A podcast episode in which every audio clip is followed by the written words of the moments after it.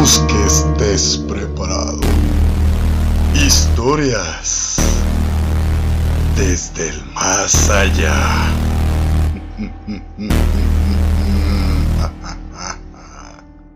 Muy buenas noches a todos y sean bienvenidos nuevamente a su programa Desde el Más Allá. Mi nombre es Daniel Martínez y como cada viernes les contaré historias que les dejarán mucho en qué pensar esta noche. Recuerden que estamos en sintonía todos los viernes de 7 a 8 y su repetición de 10 a 11 por si te lo perdiste. También, antes de comenzar, recordarles que si quieren probar las mejores salitas y cervezas de Guadalajara para acompañar el terror u otro programa que ustedes escuchen a través de cabina digital, ah, deben visitar Cervecería Montreal. Tienen dos sedes, por si no lo sabían. Una está por todo López Mateos, pasando las plazas Outlet La dirección exacta es Avenida Casa Fuerte, número 28, interior 1314. Son dos, este, dos locales adentro de la plaza, a un lado de Villa California. O si eres un poco más de Tlajumulco y no quieres ir tan lejos, puedes visitar a Carretera San Sebastián el Grande. Su sede está a un lado de la, de la clínica 180, aquí en Tlajumulco. Y ahí definitivamente pueden probar las mejores alitas y cervezas de Guadalajara. Cervecería Montreal. Pero bueno, sin más preámbulos, comencemos con las historias del día de hoy. Las historias del día de hoy son cuatro. Son cuatro creepypastas que saqué. Para los que no saben qué es una creepypasta, básicamente son historias inventadas por personas a través de internet. Uh, que se dicen ser ciertas, la mayoría no son ciertas, pero igual eso no lo quita lo terrorífico, ¿vale? Entonces comencemos con la primaria. La primera, la primera se, se titula Los retratos, ¿de acuerdo? Así que comencemos con la primera. Un cazador se hallaba en un inmenso y espeso bosque. Si uno se subiera a la copa de un pino, al más alto de todos ellos, no habría logrado ver el final de ese inmenso bosque y su cielo gris oscuro. El hombre quizá no era muy listo, porque se perdió. Simple y llanamente lo abandonó todo sentido de la dirección y cuando se dio cuenta, estaba demasiado lejos y no reconocía absolutamente nada. Y lo único que lo acompañaba era su enorme escopeta. En un principio, en aquel paisaje que poco a poco se iba tornando horroroso, solamente era árbol tras árbol tras matorrales, nada más, hasta el punto que no podía ver ni siquiera tres metros hacia adelante. Era claro lo que había. Puro árbol, pura maleza, puro verde. Se estaba confiando al principio, pero después se encontró completamente extraviado. Y las horas pasaban, y el hombre cada vez asustaba un poco más. Hasta que finalmente, ya casi, casi, era presa del pánico. Y lo peor, es que como esta historia sucedió hace muchos años, que te agarrara la oscuridad, el ocaso, en semejante bosque, era peligrosísimo. Ya el pobre tipo no podía respirar sin que vapor blanco saliera de entre sus labios. Hacía demasiado frío. Las manos le temblaban. Y el que estuviera bien abrigado no lo iba a salvar por mucho tiempo. Decidió ir en una sola dirección. Pero esto nada resolvió seguía completamente perdido. De hecho, cada vez más. Y él sabía muy bien que, su miedo no lo estaba ayudando en nada. Porque él trataba de reconocer áreas, detalles, pero no. Todo era puro árbol. Hasta que finalmente, cuando la noche estaba a punto de caer, vio algo. Y pasando de tronco en tronco, casi tratando de tirar hasta un árbol. Así de espeso era el bosque. La vio. Una cabaña en medio de ese inmenso bosque. Era una cabaña pequeña, de hecho. El hombre se acercó, rodeó el lugar, tocó la puerta, pero no había absolutamente nadie. Así que tomó una resolución casi de vida o muerte se iba a invitar a sí mismo dentro de la cabaña. Iba a entrar. Él iba a pasar la noche ahí. Y si el dueño de la cabaña lo atrapaba, el tipo iba a hacer lo mejor que pudiera para explicarse, para disculparse y quizá para recibir una ayuda por, por la mañana. Cierra la puerta a sus espaldas, la consigue abierta. Él que ya pensaba que, tendrá, que tendría que romper una ventana, pero no. Se quita su enorme abrigo, se quita las botas y se queda así vestido, como está.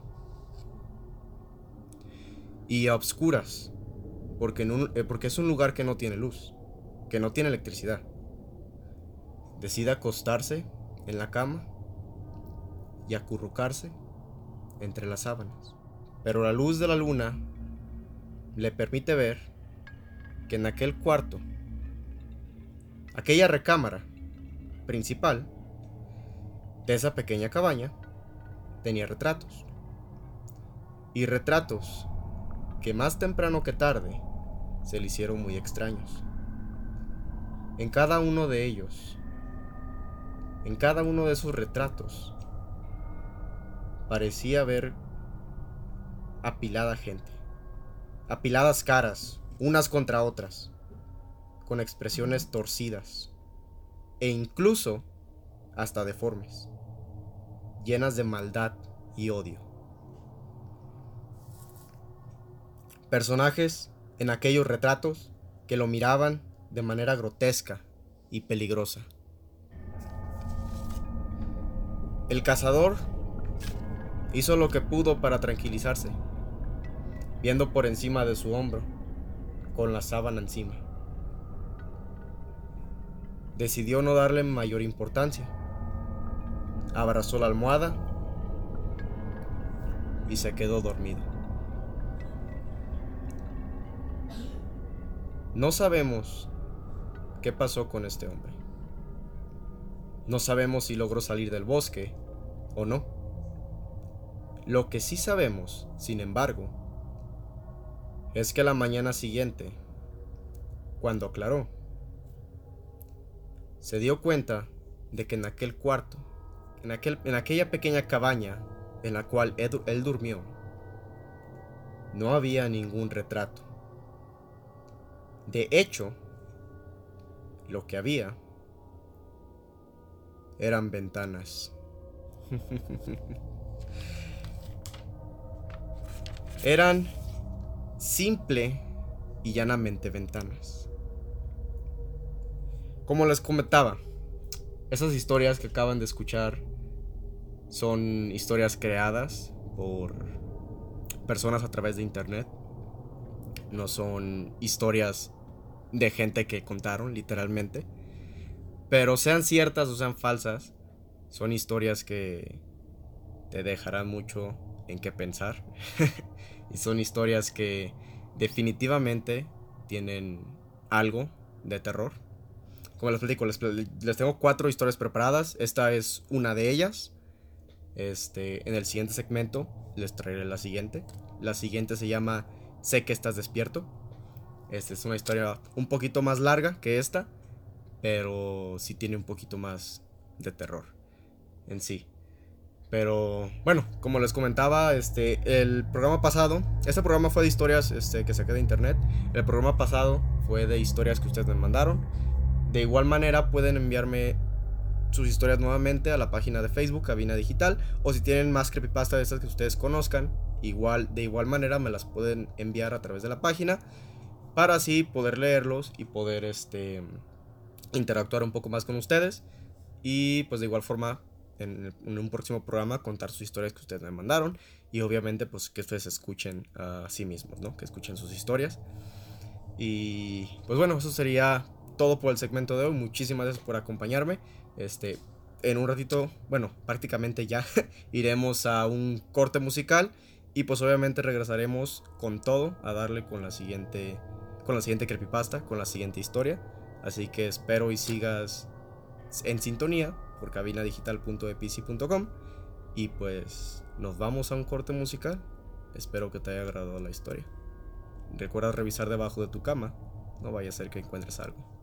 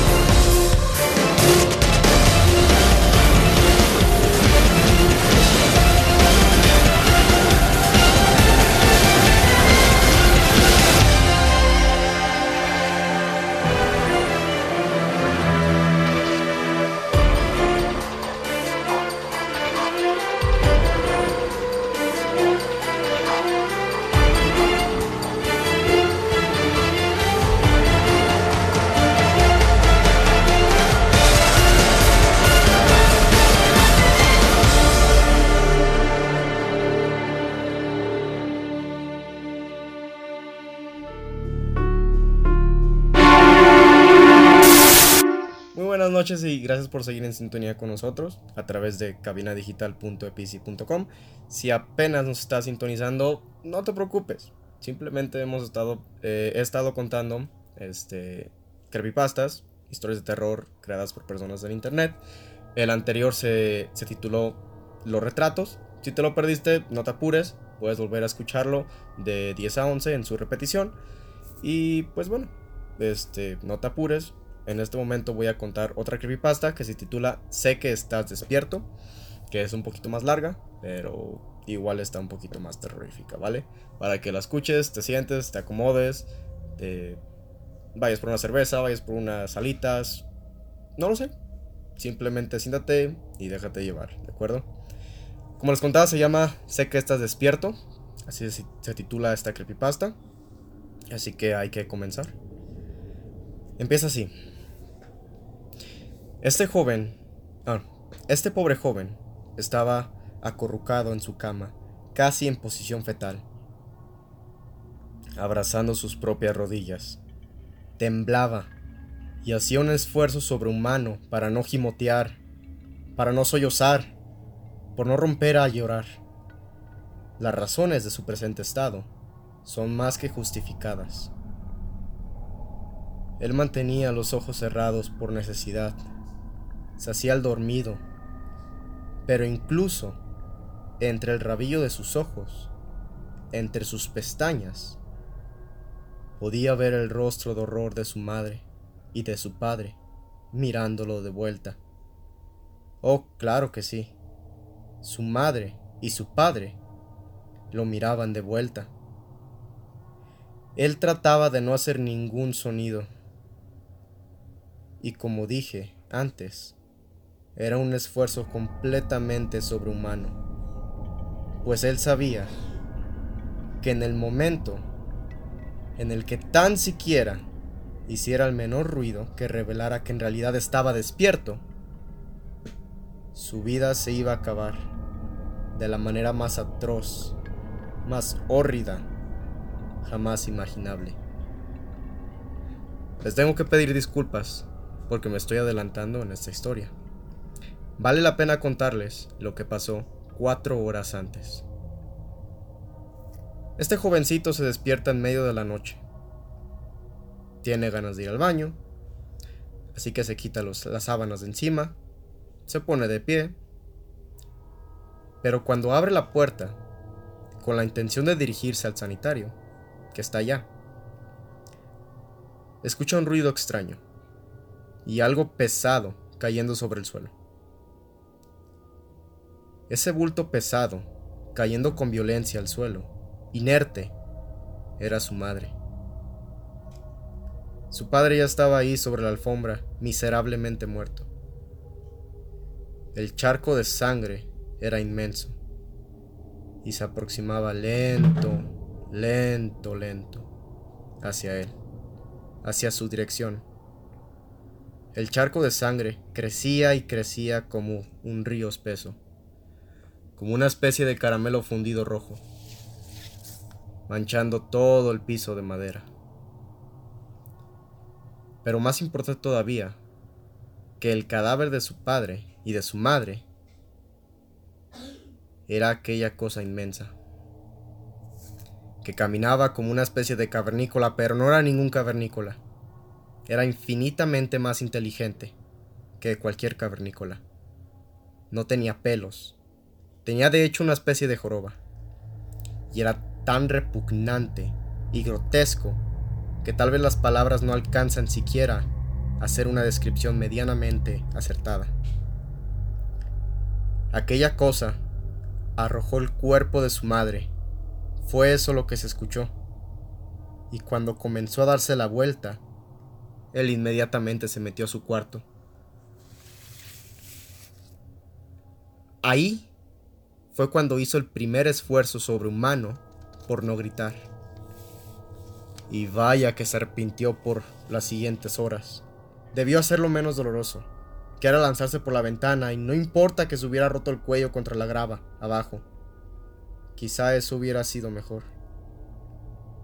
Pero él, en cambio, se metió de vuelta a su cama, se puso las sábanas encima y él solo estaba ahí, temblando, queriendo llorar a gritos, queriendo aullar de dolor, pero se apretó sobre sí mismo, con las rodillas a la altura del pecho, y cerró los ojos. Pasaron pocos segundos. Escuchó que la puerta de su recámara se abría lentamente. Él la había dejado abierta. Pero ahorita se, se, escuchaba más. Se abría más. Alguien la estaba empujando. En completo silencio. Solo se escuchaban las bisagras. ¿Alguna vez han sentido esa fea, esa fría sensación de que alguien los observa? ¿O de que algo los observa? Bueno, eso fue lo que él sintió, pero multiplicado por 100 por lo menos. Aquella cosa se quedó mirándolo. Él lo sabía. Tenía los ojos cerrados. Se estaba haciendo el dormido. Debajo de las sábanas temblaba. Entonces, aquella cosa empezó a dar pasos. Pero no hacia él, sino hacia afuera. Esto puede sonar como un alivio, pero no. Vaya que no. Lo que había hecho realmente era ir a buscar el cadáver de su madre y de su padre para traérselos al cuarto. A su padre lo colocó en el piso y le torció el cuello de modo que las vértebras sonaron. Todo para que el rostro del Señor para que aquellos ojos llenos de pavor, muertos, miraran al chico. Y lo mismo hizo con la madre, solo que a ella la sentó en la silla. Y también le puso la cabeza con dirección para que viera al chico. Él se había percatado de esto porque de vez en cuando entreabría los ojos, de una manera que era imposible notar que estaba tratando de ver algo. Y así estuvo. Cuatro horas. Hay, última, hay una última cosa que hay que decir. Aquella cosa, cavernícola, cosa, monstruo, se manchó la mano de sangre.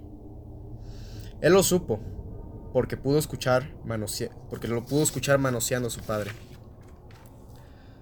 Se acercó a la cama en dirección a él, pero no le puso un dedo encima, sino más bien se apoyó hacia adelante y empezó a manotear la pared, y se escuchaba como un gigantesco pincel, nada más con las yemas de los dedos, escurriendo algo sobre la pared. Terminada esta tarea, aquella cosa simplemente se echó al piso. El chico podía escuchar su respiración profunda, la respiración de aquella cosa, aquella respiración grave, y la cosa se metió debajo de su cama. Vaya que tuvo ganas de chillar, vaya que tuvo ganas de gritar con todas sus fuerzas cuando lo sintió metiéndose debajo, cuando lo sintió debajo de la colchoneta, acomodándose. Aquel monstruo simplemente se había metido debajo de su cama a esperar. Ya estaba a punto de amanecer. Los primeros rayos del sol entraron por la ventana. El chico se animó a abrir un poquito los ojos. Vio a su mamá, vio a su papá y tenía un plan. Era tratar de salir corriendo o nada. Trató de reunir valor. Se sentó sobre su cama tratando de no hacer el menor ruido posible para no alertar a esa cosa que estaba debajo. Y entonces lo recordó. Giró un poco la cabeza y vio la pared. Resulta que aquella cosa, aquel monstruo, había escrito algo con la sangre de su padre. Lo que escribió fue Sé que estás despierto. Pero bueno, vamos a un corte musical y regresamos con más.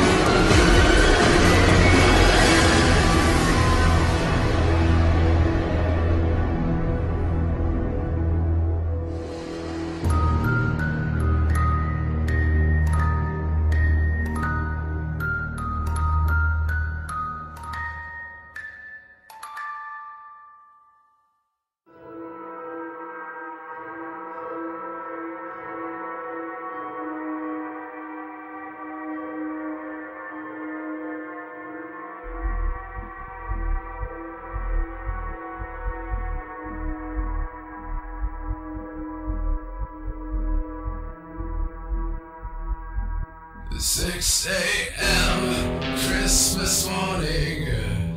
No shadows, no reflections here. Lying cheek to cheek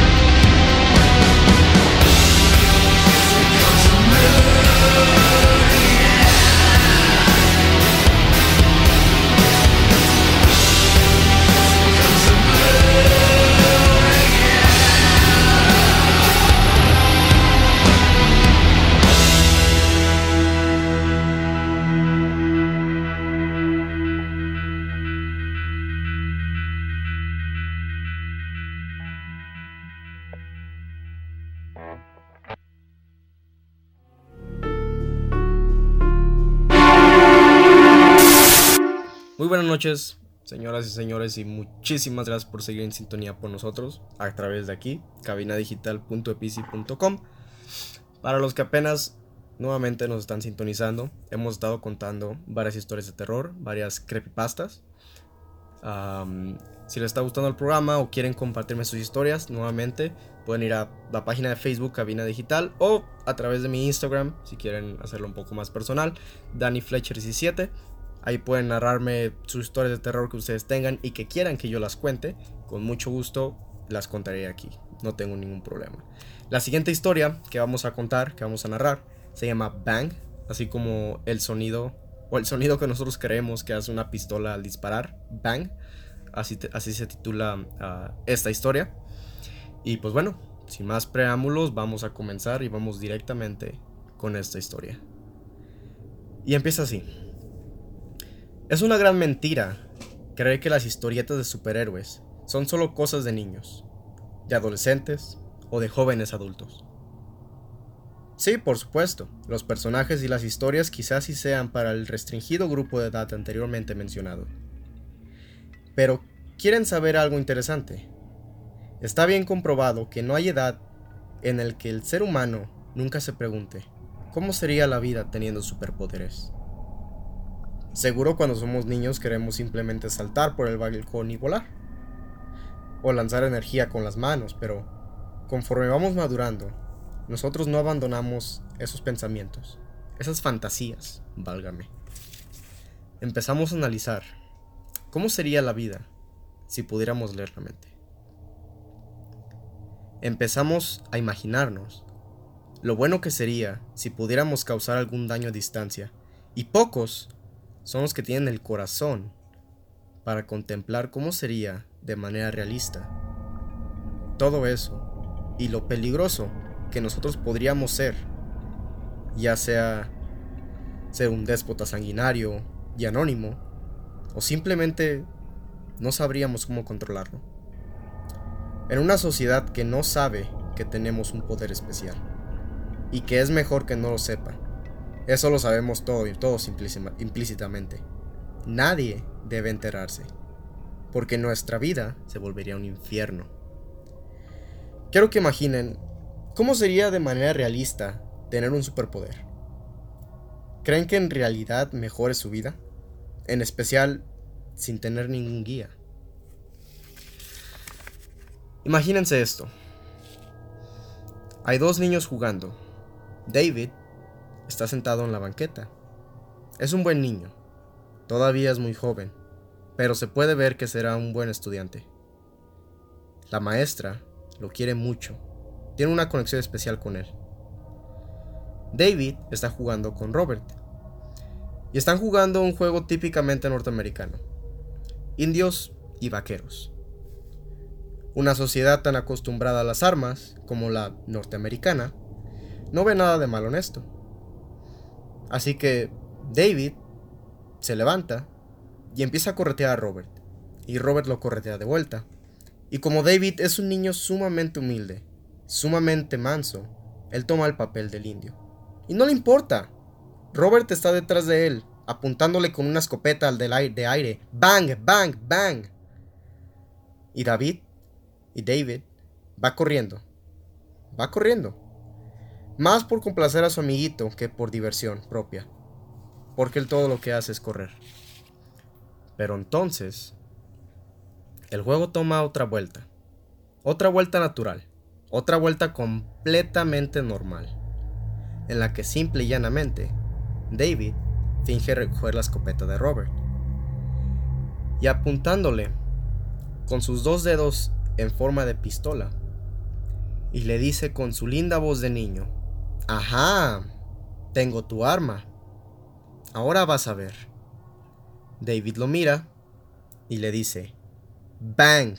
En ese momento, por pura casualidad, por pura coincidencia, la cabeza de Robert explota. En un lindo maremoto de fondos de tonos rojos y color carne. David abre los ojos y la boca, pero poco a poco, mientras las aletas de la nariz se van hinchando, su piel se vuelve roja y empieza a gritar llorando, y los gritos pronto se convierten en aullidos. Salen los padres de David, salen los padres de Robert, quienes estaban bebiendo dentro de la casa.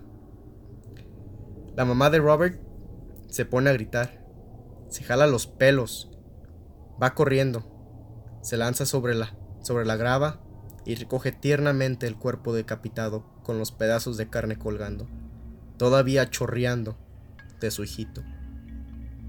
Y grita, y grita, y grita. Y el papá se desmaya. ¿Qué va a hacer la policía? La policía obviamente le dice a los padres de Robert que esto es algo que ocurre un promedio de 26 veces al año en Estados Unidos. Fue la culpa de una bala perdida, de algún maldito imbécil que se puso a limpiar su escopeta y mató a su hijo. Vamos a encontrarlo. Pero obviamente no pueden encontrarlo y el caso se dificulta muchísimo porque siendo una escopeta es bastante fácil saber la distancia de dónde se debió haber disparado y ningún vecino tiene escopeta. Así que las cosas se quedan, simple y llanamente así. Está de más decir que David no dice lo que pasó. No puede, no encuentra la fuerza interior para hacerlo. Queda traumatizado. Va al psicólogo, pero este no puede ayudarlo por razones obvias. David sabe incluso desde la más tierna infancia que no debe decir nada, que no puede decir nada, no por cobardía, sino porque él ya sabe. Pobrecito. Él sabe que lo que sucedió es difícil de explicar a los adultos. Está, está de más decir que en honor a Robert, nunca más vuelve a jugar a indios y vaqueros crece con muy pocos amigos.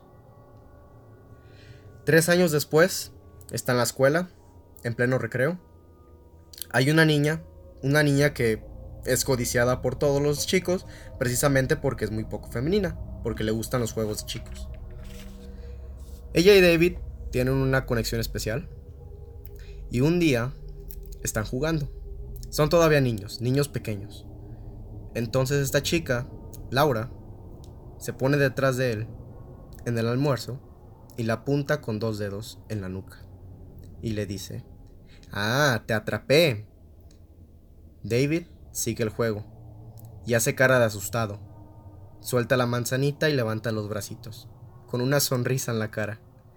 Ella le dice, volteate.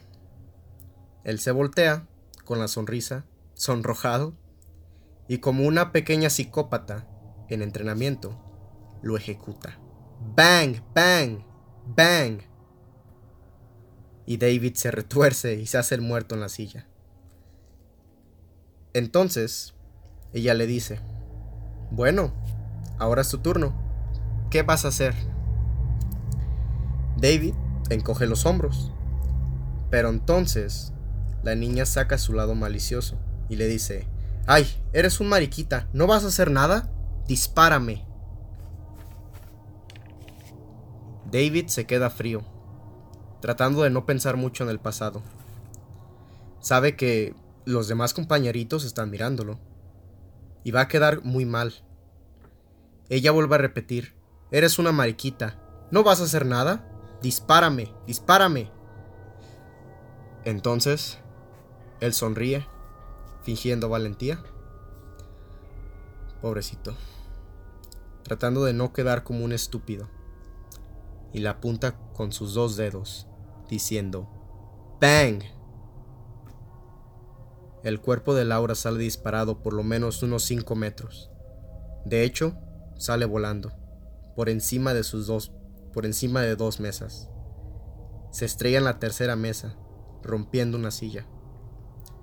Ya estaba bastante muerta para el momento en que su cráneo se fracturó al pegarse contra el reverso de la mesa.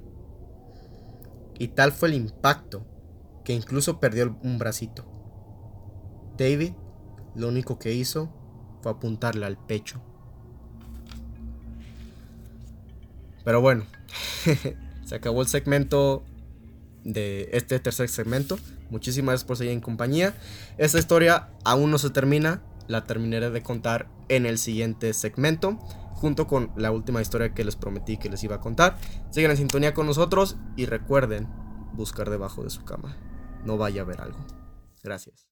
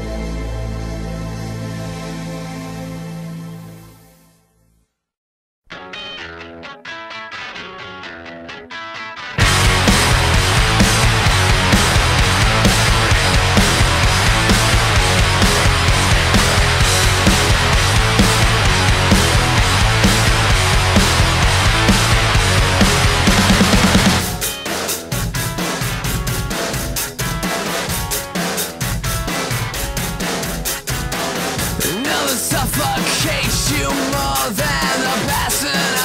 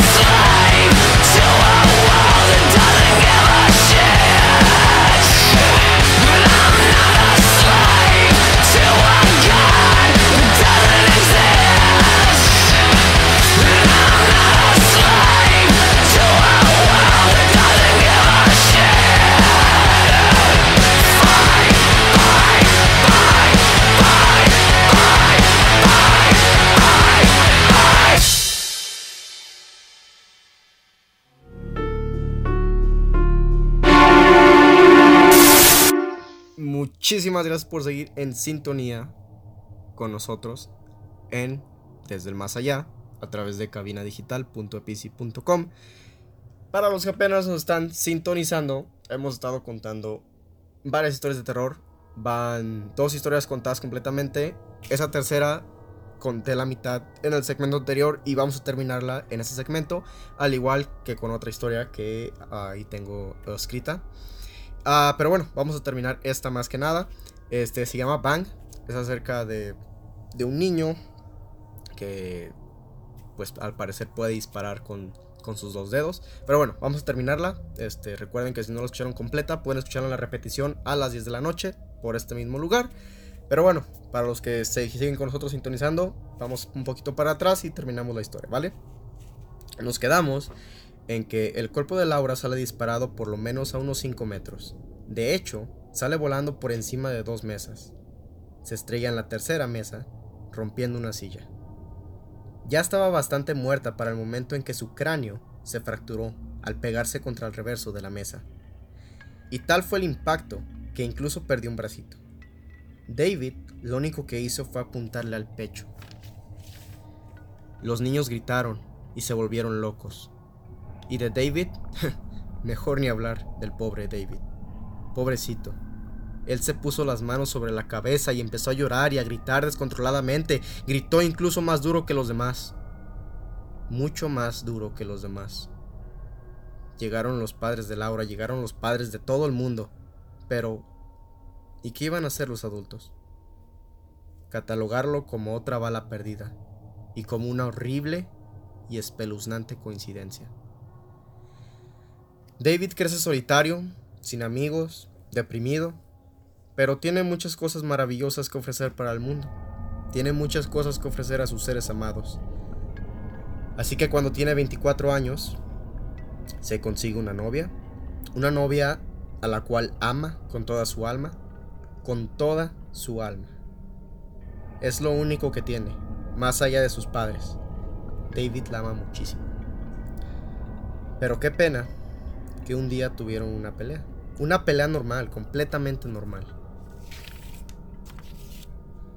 Y él, lo único que hizo cuando, la estaba, cuando le estaba hablando fue apuntarle con el dedo. Ni siquiera hizo bang. La cabeza de Clarice voló en pedazos.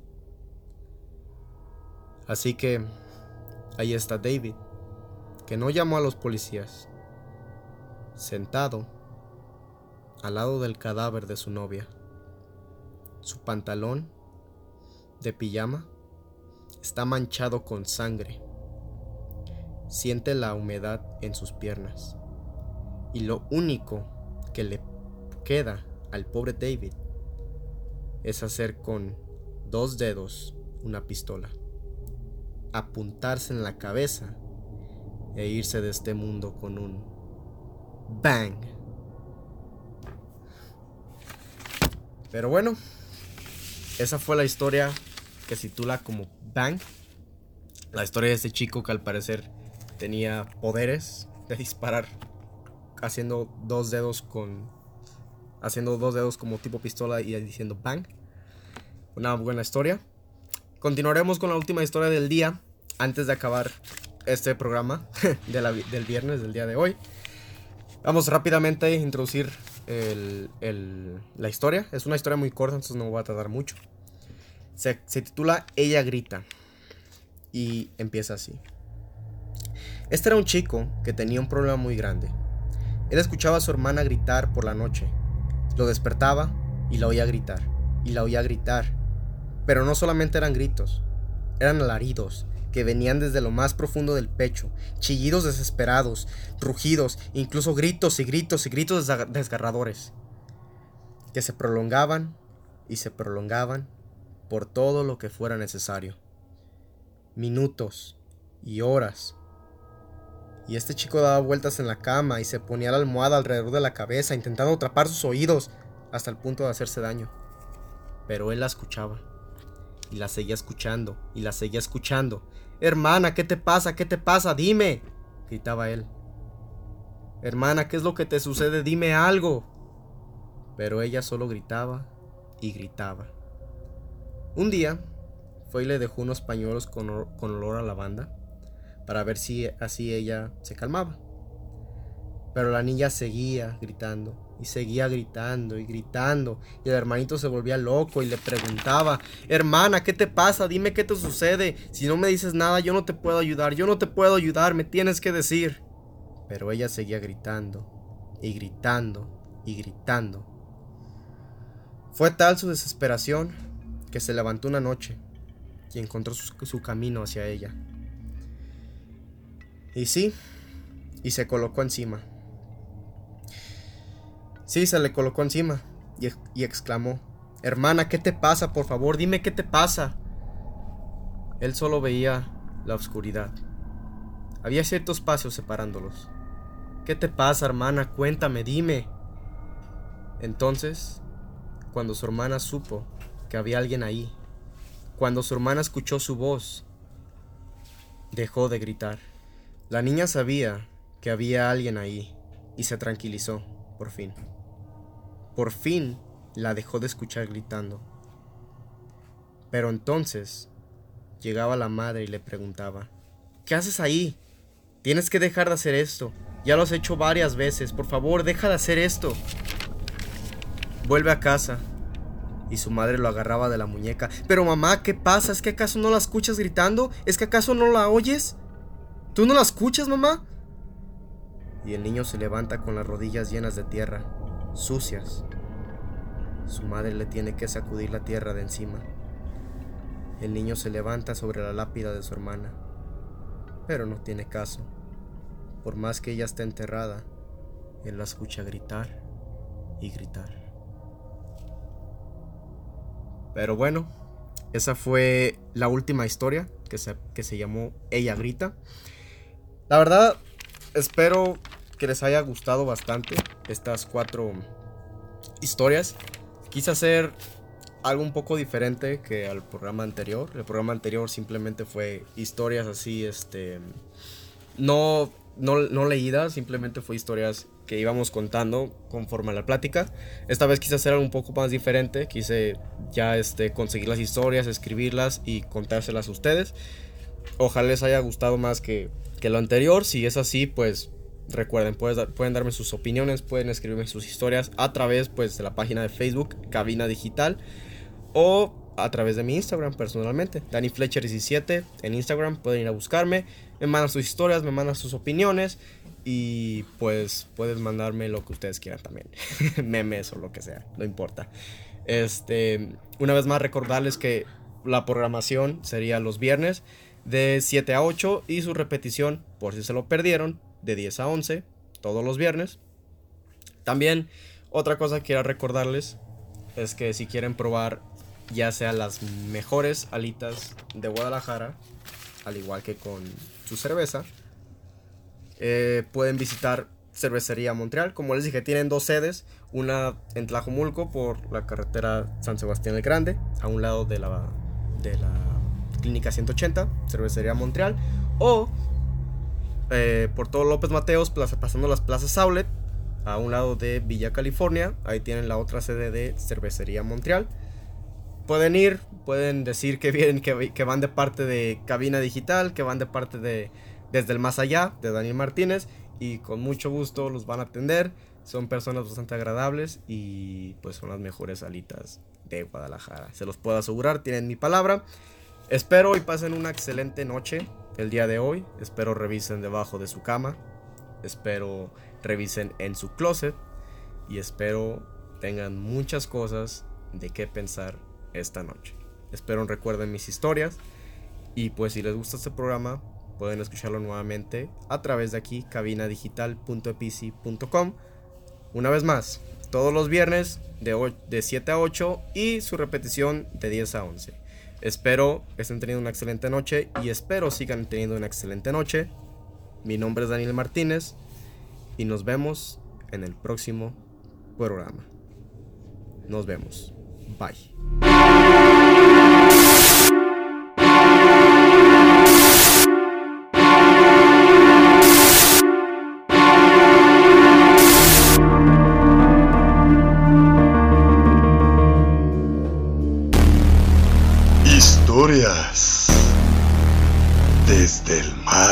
Más allá.